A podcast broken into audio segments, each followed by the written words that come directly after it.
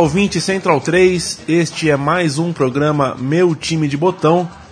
Você ouviu é, aí no começo o hino é, em forma de samba, um hino bem diferente do convencional.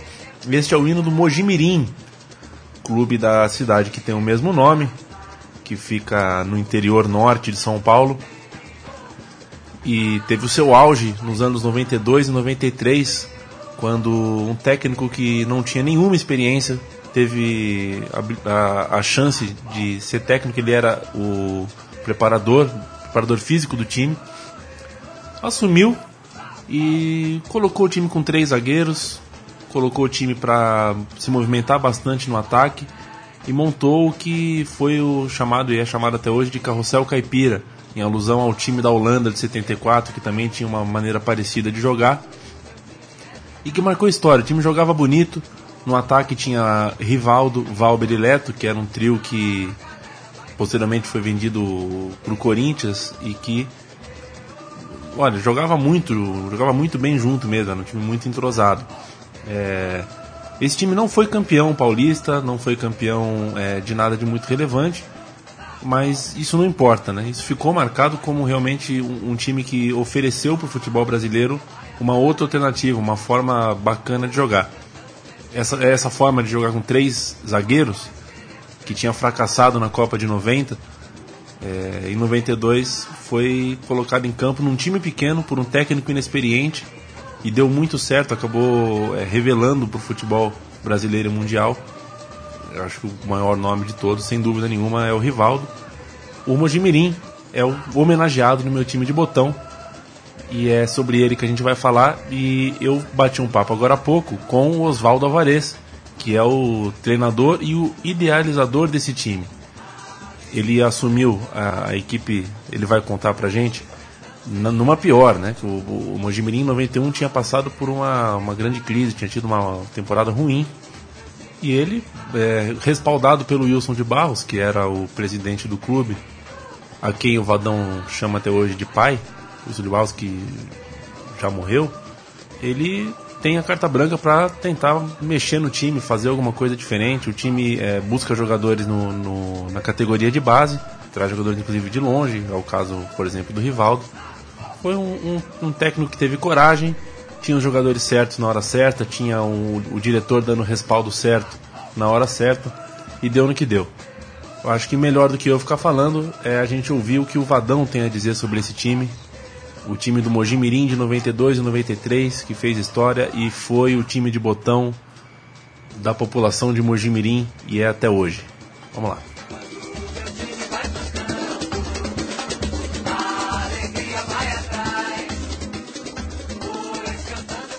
Olá, Vadão, tudo bem com você?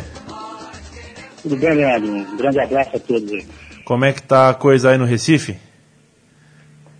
É, nós estamos passando por um momento um, um tanto que conturbado, né? Porque nós tivemos uma desclassificação por Campinense, jogando em casa, a gente precisava de uma vitória simples e acabamos empatando por 2 a 2 como o jogo tinha sido 0 a 0 lá, a gente acabou perdendo a vaga. Embora a equipe não tenha perdido nenhum jogo até agora, foram oito jogos, oito jogos invictos, mas a desclassificação criou, obviamente, uma, uma, um, um transtorno para a gente, porque é, é, a esperança do, do, do, torcedor do esporte era realmente passar e almejar o título da Copa Nordeste. E, e, e vindo atrás disso veio uma demissão em massa aí da, da, da diretoria, né, de futebol, os diretores de futebol uh, acabaram pedindo demissão e agora nós estamos aí numa situação um pouco turbulenta, mas que nós temos que enfrentar. Sabemos da, de toda a dificuldade que a gente enfrentaria aqui no esporte, até porque o esporte vem de um rebaixamento, vem, e a reformulação que está sendo feita, ela requer tempo e, e no futebol brasileiro não se tem esse tempo, né? Visto é que nós já entramos direto numa Copa do Nordeste já precisando do resultado, então as coisas não, não têm a tranquilidade e, e a paciência que, que, exigiria. Mas de qualquer forma também a gente já sabia disso, já saberia que, que as coisas não, não, não seriam tão fáceis, mas tá, tá, no momento está sob controle. Essa coisa de rebaixamento e reformulação é, não é estranha para ninguém que vive no mundo do futebol. E tem a ver, inclusive, com a sua, com o seu começo como treinador no Mojimirim, né? Que o Mojimirim acabou sendo, estava é, numa fase ruim, rebaixada, tudo mais, e no momento de reformulação, você que era o preparador físico virou técnico. É, conta pra gente como é que foi essa história. Não, foi exatamente isso. O Mojimirim atravessou o ano de 91, um ano muito difícil. É, Passaram-se vários treinadores, a, a coisa não estava se engrenando. E no final do campeonato, até por um pedido dos atletas, eu era o preparador físico, os jogadores pediram para que eu permanecesse até o final do campeonato como técnico, interino, porque já tinha passado muitas pessoas e as coisas não estavam engrenando e eles entendiam que quando eu estava lá há muito tempo é, seria mais fácil assim, a, a, o relacionamento entre nós e naquele final de campeonato dramático. E foi exatamente o que aconteceu. A gente se livrou do rebaixamento em 91. Nós tínhamos uma equipe, nós tínhamos uma equipe muito experiente, com vários jogadores experientes, e foi feita uma reformulação total. No ano de 92, quando eu assumi definitivamente como treinador, é, houve uma reformulação total, né? o presidente mudou todo o perfil do clube, é, entendendo que os jogadores experientes deveriam ser uma minoria e jogadores jovens, com vontade de vencer, é, com, com, com, com, outras ambições, fosse a totalidade, da, a, a maioria né, da totalidade do, do elenco. E foi isso que aconteceu. Houve uma reformulação é, muito grande, onde a gente contratou quatro, cinco jogadores mais experientes, mas 20, 25 jogadores eram jogadores mais jovens, com muita vontade de vencer, e coincidentemente a gente acabou acertando. Né? Nós tínhamos um elenco de juniores onde a gente aproveitou quatro, cinco jogadores muito bem, entre eles o Capone, o Luiz Carlos, o Ronaldo, e, e contratamos jogadores é, é, é, aqui do Norte e Nordeste, entre eles o Rivaldo, o Leto, o Valda, que deram muito certo. Então foi, na verdade, uma reformulação muito grande e em cima de um trabalho de, de uma equipe bem jovem. E quando você começou esse trabalho, você já tinha na cabeça é, uma ideia tática inovadora, diferente, ou isso surgiu naturalmente e num segundo momento, não no primeiro? Não, não, eu já tinha isso na, na, na minha cabeça. Uh, é, não, não assim, programada, projetada, porque eu não sonhava em ser treinador. Teve três pessoas que foram fundamentais na, na, na minha vida profissional, é, para mim me tornar treinador é, o presidente do Mojimirim, hoje falecido Wilson de Barros, que foi um pai para mim. É, Brasil de Oliveira, um jornalista de Campinas, muito amigo meu, que, que entendia que eu tinha um jeito assim, especial para ser treinador. E, eu, e ainda que é o único deles que está vivo, né, porque o, o Brasil de Oliveira e mais o presidente Wilson de Barros já são falecidos, que é o Henrique Stott, foi diretor do Mojimirim por muitos e muitos anos, está é, fora agora nesse momento, faz um, que, um ano, dois anos atrás que ele saiu, trabalhou praticamente 30 anos como diretor de futebol, foram as pessoas que, que, que inclusive, me forçaram a ser treinador. Essa é a grande verdade, porque eu não sonhava em ser treinador. Depois que eu terminei interinamente aquele, aquela, aquele ano de 91, essas três pessoas tiveram uma influência muito grande para que eu me tornasse treinador.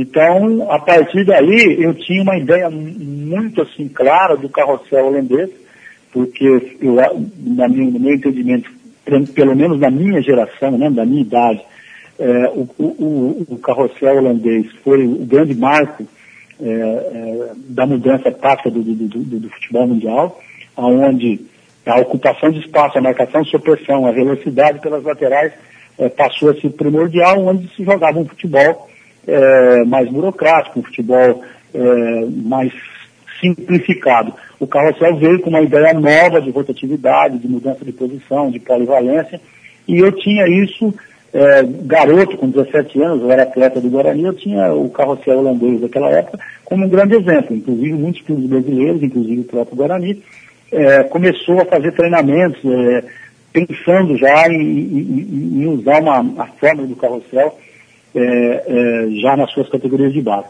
Mas isso, na verdade, não aconteceu e ao longo do tempo a gente foi amadurecendo. E quando eu tive esse convite, e, e, e, e na verdade não foi nenhum convite, eu fui praticamente forçado para aceitar, eu acabei tendo uma ideia muito interessante sobre o carrossel, tanto é que foi apelidado de carrossel caipira, aliado a um sistema de jogo que no Brasil não era é, muito utilizado porque não deu certo na Copa de 90, que era o 352. Então eu aliei o 352 à rotatividade do carrossel holandês. Por isso que foi apelidado de carrossel caipira. Então é, eu tinha isso já dentro de mim e obviamente quando eu iniciei minha carreira, como o Campeonato Paulista para o Mojimirim só começava no segundo semestre, o brasileiro era no primeiro semestre e o Mojimirim não disputava o Campeonato Brasileiro, a gente teve seis meses para montar essa equipe. Dentro desses seis meses teve um torneio que chamava Copa 90 anos, que era é, 90 anos de Federação Paulista, onde o Mojimirim ganhou com méritos e apresentando um futebol convincente. Aí sim nós entramos no Campeonato Paulista e acabamos fazendo uma revolução dentro do futebol paulista.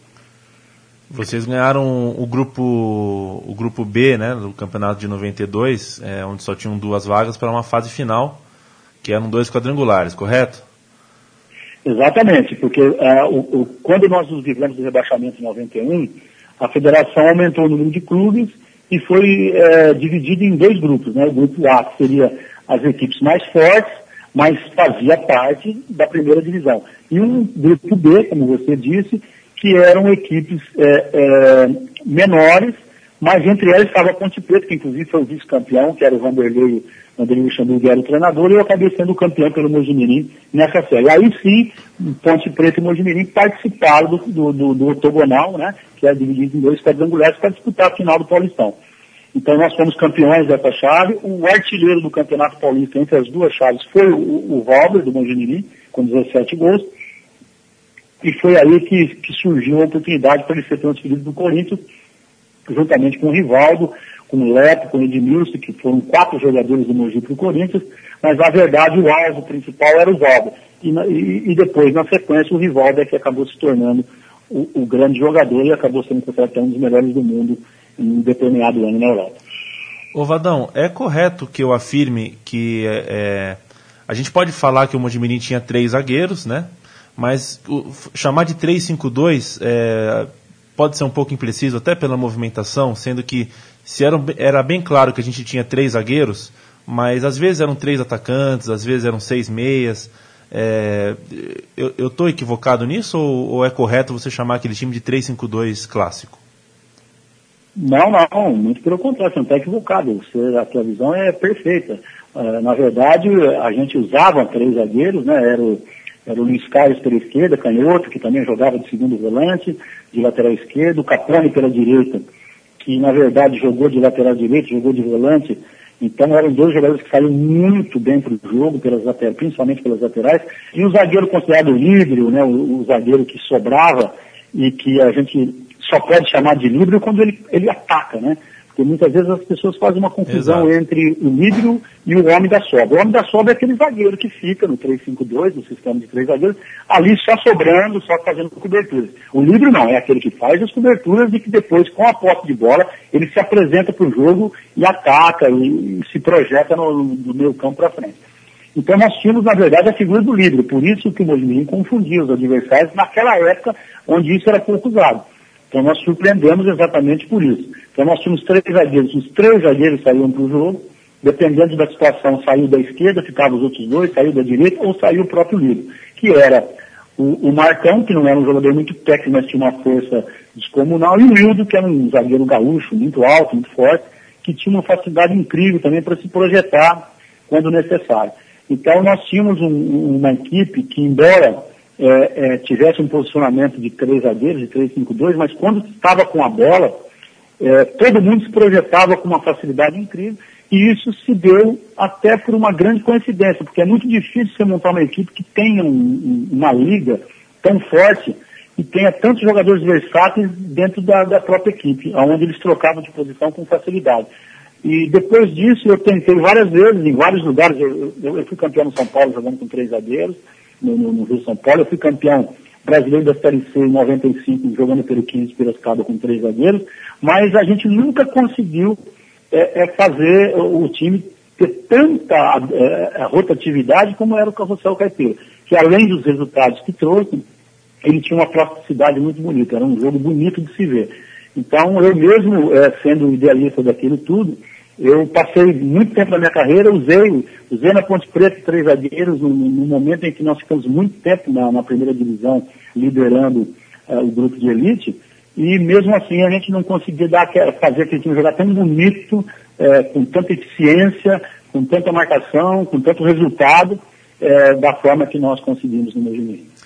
Do, do trio de ataque mais é, premiado, né, dos nomes que mais se falavam, que era Valber, Rivaldo e Leto, para o teu jeito de jogar, para a forma como aquele time atuava, qual era o desfalque mais sentido? Era difícil falar porque um completava o outro, né? Porque na, na verdade o Valber era o grande cérebro da equipe, né? Ele era o cara mais inteligente, o cara que tanto é que ele foi artilheiro, ele não era o atacante, ele era o meio, ele foi o artilheiro do Campeonato Paulista, não é que foi artilheiro do Mojimirim. Ele foi artilheiro do Campeonato Paulista, com 17 gols, e isso aí está tá, tá registrado. E, e, aí vem o interesse do Corinthians. O Rivaldo, é, que, que, era o centroavante nato, grande, alto, jogador, jogador de bola aérea, canhoto, com ótima velocidade pelo tamanho que ele tem, é, e ele acabou se tornando meia. Por quê? Porque ele também era muito versátil. Hoje ele joga de meia, com 40 anos de idade, está jogando São Caetano como meia e jogou como meia, inclusive na seleção brasileira e inclusive quando ele, ele, ele foi considerado o melhor jogador do mundo. Então, e o Leto era o cara que da velocidade, era o cara que dava toda aquela movimentação, abria espaço, caía para a direita, caía para a esquerda, era o jogador da beirada, que a gente diz hoje, né? Então, na verdade, qual que era o grande desfalque? O qualquer um deles que desfalcava, é, tirava um pouquinho dos dois que sobravam, né?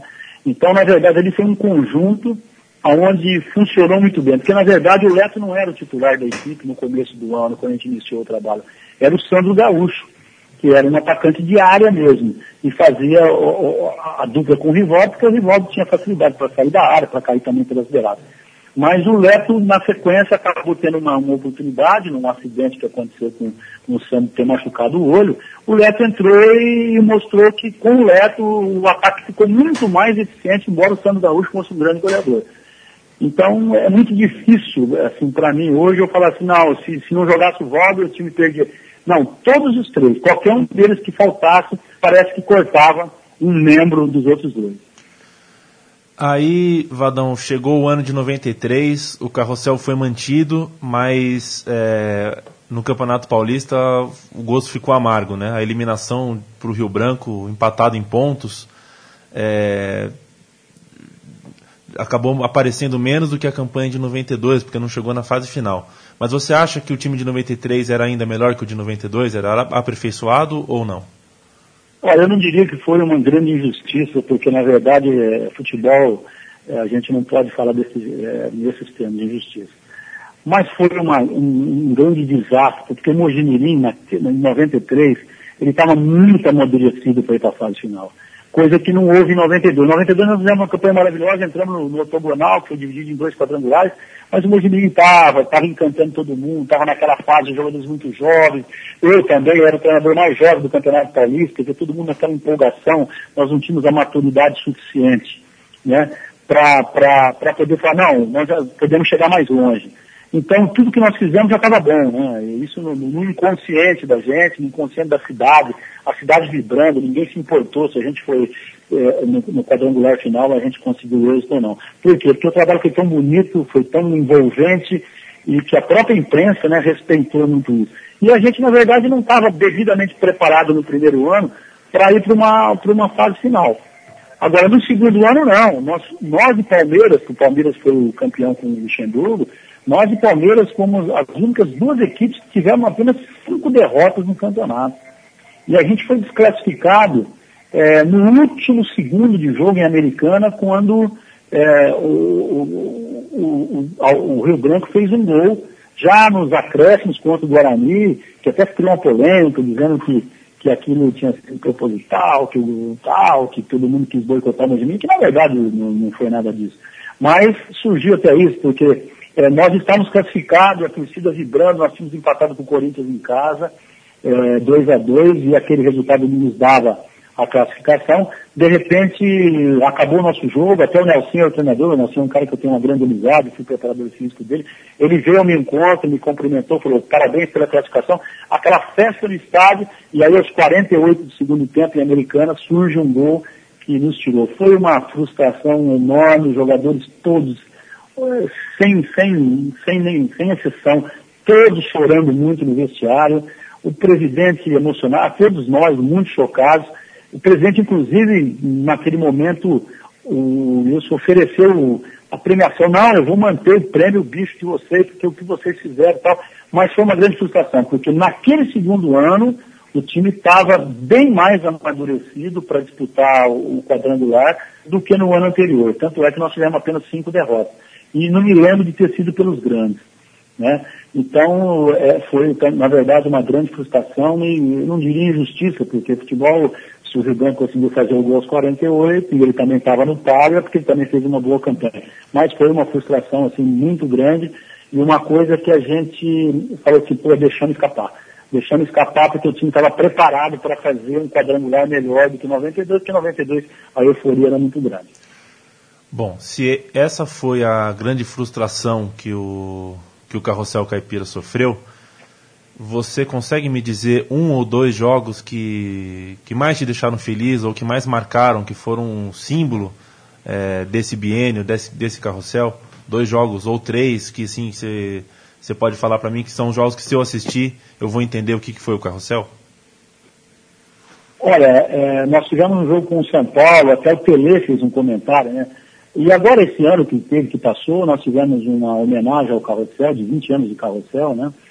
E, e teve um jogo, até a Sport TV passou direto esse jogo, teve uma homenagem para os Marçãs, que inclusive fui, fui escolhido para entregar uma placa lá um, um, de prata para o Osmar, que, que, é uma pessoa que não preciso nem falar o que, que ele representa para todos nós aqui no Brasil, na imprensa brasileira. E teve um jogo, e esse jogo do, do, do Carrossel, ele foi escolhido justamente com os veteranos do, do, do Carrossel Caipira, mais os veteranos do São Paulo da época, que teve lá o Raí, teve o Ivan, teve o Ronaldão, enfim, teve uma série de jogadores que participaram daquele ano também. Por quê? Porque o São Paulo daquele ano foi o campeão mundial. E, e o Pelé fez muitos elogios àquele jogo nosso, porque as duas equipes, o São Paulo com uma grandeza extraordinária e nós um time muito jovem, mostrando um futebol totalmente eficiente e bonito. E um jogo terminou 2 a 2 no Mojimirim, um empate onde, para nós, Mojimirim, né, tinha sido um feito histórico, porque o São Paulo ganhava de todo mundo. E no segundo, semestre, no, segundo turno, a gente empatou com o São Paulo 1 a 1 no Morumbi. Mas esse jogo já o São Paulo já jogou com o time mesclado, São Paulo tinha outros interesses de Libertadores, alguma competição que eu não me lembro, e o São Paulo acabou entrando com o time. Então os dois jogos para o São Paulo do, Tele foram empates. Mas o jogo de Mojimim foi marcante e o Tele comentou muito isso, né? O Tele até disse uma frase, quem, quem, é, quem quiser ver futebol que assista esse jogo, né? Então, e, e, agora o, o, essa, essa comemoração que teve dos 20 anos de Carrossel foi escolhido o próprio São Paulo exatamente por esse lado. Agora, teve um jogo que pouca gente tem, porque na verdade eu acho que só a TV de Mojimirim deve ter esse videotape, que foi Mojimirim 15 de Piracicaba. Mojimirim venceu de 3 a 0 15, fez uma partida que retratou toda a vida do Carrossel. Uma partida perfeita, onde os jogadores do 15, isso segundo o depoimento dos jogadores do Mogi, né, pediam para o Mojimirim parar de correr, parar de se movimentar, porque eles iam tomar uma goleada histórica. E foi 3 a 0 numa partida assim extremamente soberana do Mojimirim, inesquecível para mim, treinador, porque tudo aquilo que a gente idealizou naquele jogo representou 90 minutos daquele jogo. Então, nós tivemos outras partidas memoráveis, mas essas duas partidas eu acho que caracterizou muito o que foi o Mojimirim, jogando com uma equipe é, do mesmo nível, né, que seria o 15 Piracicaba, numa supremacia espantosa, e, e jogando com uma equipe que era melhor que a nossa, que era a equipe de São Paulo, a gente mostrando uma igualdade muito grande, jogando de igual para igual e sendo elogiado pelo Tele, que era no momento o melhor treinador do Brasil. A sua saída do Mogi foi amigável, Vadão? Não, eu, tive, eu tive dois momentos. Eu, eu tive é, a minha saída do Mogi, é, eu saí depois de três anos, né, de, de consecutivos, eu saí, fui do Guarani, recebi um convite do Guarani e fui. Aí depois que eu saí do Guarani, fui pro pro, acho que para o 15 Piracicaba, para alguns clubes do interior, e retornei ao Mojimirim. E fiquei mais um ano e meio. Né? E na minha segunda saída, eh, realmente eu tive um pequeno desentendimento na minha, na, na minha última saída. Mas isso aí tudo foi superado, não foi nada de, de extraordinário. E, e, e depois é, é, Eu só não voltei a trabalhar no Mojimirim por circunstância. O Wilson é uma pessoa que foi um pai para mim, é, a amizade que eu tenho com a família, até hoje com a família, né, é, mesmo ele tendo falecido, com os filhos, enfim. Então, na verdade, é, eu, é, eu, tive um pequeno desentendimento na segunda passagem, sim. É, eu acabei saindo, pedindo demissão tal. E, mas isso foi uma coisa assim de momento tal, e não, que não influenciou em nada no nosso relacionamento, em nada, apenas um descontentamento profissional que faz parte da, da, da, da vida nossa. Não manchou a história, né? Não, de maneira não, de nenhuma. Maneira nenhuma. Tanto é que você está muito bem informado, porque pouca gente sabe disso, a não ser as pessoas de Mogi. E, ô Vadão, para a gente fechar, é, passaram-se 10 anos desse time do Mojimirim, você conseguiu, também com três zagueiros, é, na maior parte do tempo, montar um grande time no Paraná, com o um Atlético, campeão. Passaram-se mais 10 anos e você com um time é, sem estrelas conseguiu montar também com o Guarani é, uma equipe que foi vice-campeã paulista e onde isso era improvável pelo elenco que você tinha em mãos. É possível você é, você montar uma, uma um paralelo entre esses, esses, três momentos que são três gerações diferentes, né? Uma geração 90, outra geração 2000, a outra essa geração agora de 2010. É... é não, são três momentos totalmente diferentes. Porque, veja bem, lá no, no, no, no de, de 92, a gente realmente foi o 352 puro, com a presença do líder e tal, tal. No Atlético Paranaense, era um 352 disfarçado, que a gente usava eventualmente quando um dos volantes é, é, é, a gente entendia que, que tinha que mudar e você punha um volante é, um pouco dava um passo para trás e fazia o terceiro zagueiro. Porque o Atlético tinha um quarteto que era, que era Kelly, que era Adriano Gabiru, é, Lucas e Kleber Pereira na frente, eram quatro jogadores que eu não tinha como tirar um desses jogadores para colocar um zagueiro, eu não, não, não tinha como. Porque o time tinha uma velocidade e uma facilidade para chegar no gol que lá no Atlético é, dificilmente a gente empatava ou perdia o jogo, porque a pressão era 90 minutos pressionando o adversário com alta velocidade. Então, eu tinha que fazer o 3-5-2 disfarçado. Então, de vez em quando, a gente afastava um volante. É, nós tivemos o, o, o próprio Goiano, que lá, que era experiente, o, o, Mar, o, Marcão, que hoje é gerente de futebol da Ponte Preta, nós tivemos o Cocito. E, é, então, nós tivemos alguns jogadores que, estrategicamente, é, a gente afastava para fazer o 3-5-2. Mas a gente variava para o 4-4-2. No Guarani deste ano que passou, a gente foi vice-campeão, a gente também usava o disfarce. A gente jogava, na verdade, com, com três atacantes, né? A gente jogava com o Fabinho aberto na esquerda, o, o, o, o garoto que foi do Botafogo do, do Rio, o Bruno, Bruno Mendes, ou o Ronaldo, que começou jogando, e o Fumagalli como um, um, falso atacante, ajudando o meio campo ali, organizando a jogada. Então a gente jogava no campo. E aí sim, o, o, o, Elton Monteiro, ou o Fábio Bahia, que hoje está comigo aqui no, no, no Esporte Recife, eles, às vezes, quando necessário, também provocavam a situação de três zagueiros. Então a diferença foi exatamente isso, que nesses dois outros clubes que eu trabalhei, no Atlético e no Guarani, a gente fazia o 3-5-2 eventualmente.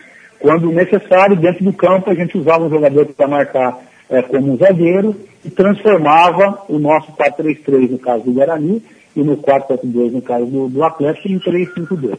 Mas isso aí é, a gente fazia durante os jogos, durante a partida, e pouca gente, às vezes, tem a gente até que não percebia isso. Então foram momentos assim bem, bem, bem diferentes em relação àquele time de 20 anos atrás. Você ainda tem alguma coisa em Mojimirim? Costuma visitar a cidade? Ou não? Não, ainda tenho. O meu filho, até pouco tempo morou lá, eu tenho um apartamento em Mojimirim. Ah, que, que legal. Eu comprei ali, que inclusive dá para ver o jogo e tal. E, e, eu tenho um apartamento até hoje lá. É, tenho boas amizades lá. Vou muito pouco lá, porque é, é, a minha filha mora em Campinas, que também é jornalista. É, o meu filho, que trabalha numa empresa em Campinas, também mudou com a família para Campinas. E eu também, que morava em Mojimirim, morei 25 anos em Mojimirim, também estou morando em Campinas. A gente acabou se transferindo, todo mundo, que a família toda foi para lá, e eu também não, não tinha por que ficar em Mojimirim, sendo que meus filhos, meus netos estão todos em Campinas. Então eu tenho ido muito pouco, na verdade, mas tenho um contato muito forte com o Henrique Stork até hoje, o diretor, que foi uma pessoa que me ajudou demais, então a gente se fala frequentemente pelo telefone. É, não, não, não tenho com frequência falado com, com os filhos do Wilson, com a esposa e tal, mas no próprio jogo desse do carrossel, da minha carrossel, os dois filhos dele foram lá, me procuraram, a gente tem ainda um relacionamento, embora meio distante, mas o carinho que eu tenho pelo Mojimirim, foi meu primeiro clube, foi minha primeira oportunidade, pelo presidente que foi, na verdade, um pai, ele, ele na verdade cuidou da minha família, né? A gente, ele me ajudou a cuidar da minha família, porque minha família, é, quando eu fui para o Mojimirim, a minha família estava em, em Monte Azul, na minha terra, e a minha mulher trabalhava, a gente vivendo uma vida muito difícil, eu tendo meu salário, ela tendo dela para que a gente tivesse aí um, uma situação melhor financeira, né, que a gente casou com muita dificuldade, e ele é, provocou uma situação que eu tinha que levar a minha família para Mojimirim. E eu falei, eu não posso, porque é, minha mulher trabalha na prefeitura, assistente social, tem a profissão dela, e eu preciso desse salário. E ele conseguiu é, na prefeitura naquela oportunidade, arrumar uma, uma, uma outro salário para mim, é, para que eu levasse a família, o prefeito, é, como as coisas iam correndo muito bem, o prefeito concordou na, na oportunidade, então eu tinha, na verdade, dois salários para compensar o que ela, o que ela ganhava lá em Mogi, para que a gente pudesse ter uma vida é, tranquila, tranquila assim, lutando, mas sabendo que a gente podia dar uma condição para os nossos filhos. Então, eu jamais vou esquecer isso aí, independente do, do presidente, do Wilson estar vivo ou não, porque foi uma coisa muito forte. E ele levava, minha, durante muitos e muitos, eu trabalhei 11 anos no Mogi. Desses 11 anos, sempre, todos os domingos, quando eu estava concentrado, ele pegava a minha família, levava para almoçar na casa dele. Então são coisas que eu jamais vou esquecer. Legal, Vadão. É, eu queria agradecer pela, pelo papo. É, e desejar boa sorte para você aí no esporte. Eu tenho certeza que a torcida do esporte merece a elite, assim como a, a elite precisa de cabeças é, arejadas de treinadores como você. É, tomara que dê tudo certo aí. E, bom, quem sabe o, um novo carrossel apareça aí nos próximos anos. É, o futebol agradeceria. Não, te agradeço também a oportunidade e parabéns, porque você está muito bem informado de tudo que aconteceu com o carrossel, com a própria minha carreira. Então, parabéns mesmo pela entrevista, porque às vezes é difícil o, o repórter ter tanto conhecimento e tanto subsídio como você teve. Mais uma vez, parabéns. Tá aí, esse foi o nosso papo com o Vadão, treinador que segue no Esporte Recife, pronto para subir para a primeira divisão. É, essa entrevista foi gravada duas semanas atrás. É, a gente deseja sorte para ele, que ele encontre no, no Sport Recife o respaldo que ele encontrou no Mojimirim. E a gente volta na semana que vem com mais uma homenagem, lembrando de mais um desses grandes times que não podem ser esquecidos. Campeões ou não, foram times que deram alegria e deram uma nova alternativa para quem gosta de futebol. Não só dos times grandes, mas do futebol como um todo. Aquilo que eu vou me habituar a dizer sempre apoie o time da sua cidade antes que algum empresário ou alguém que não sinta o futebol como o povo sente faça isso por você. Nunca deixe de apoiar o seu time e o time da sua cidade. A gente volta na semana que vem. Um grande abraço. Tchau, tchau.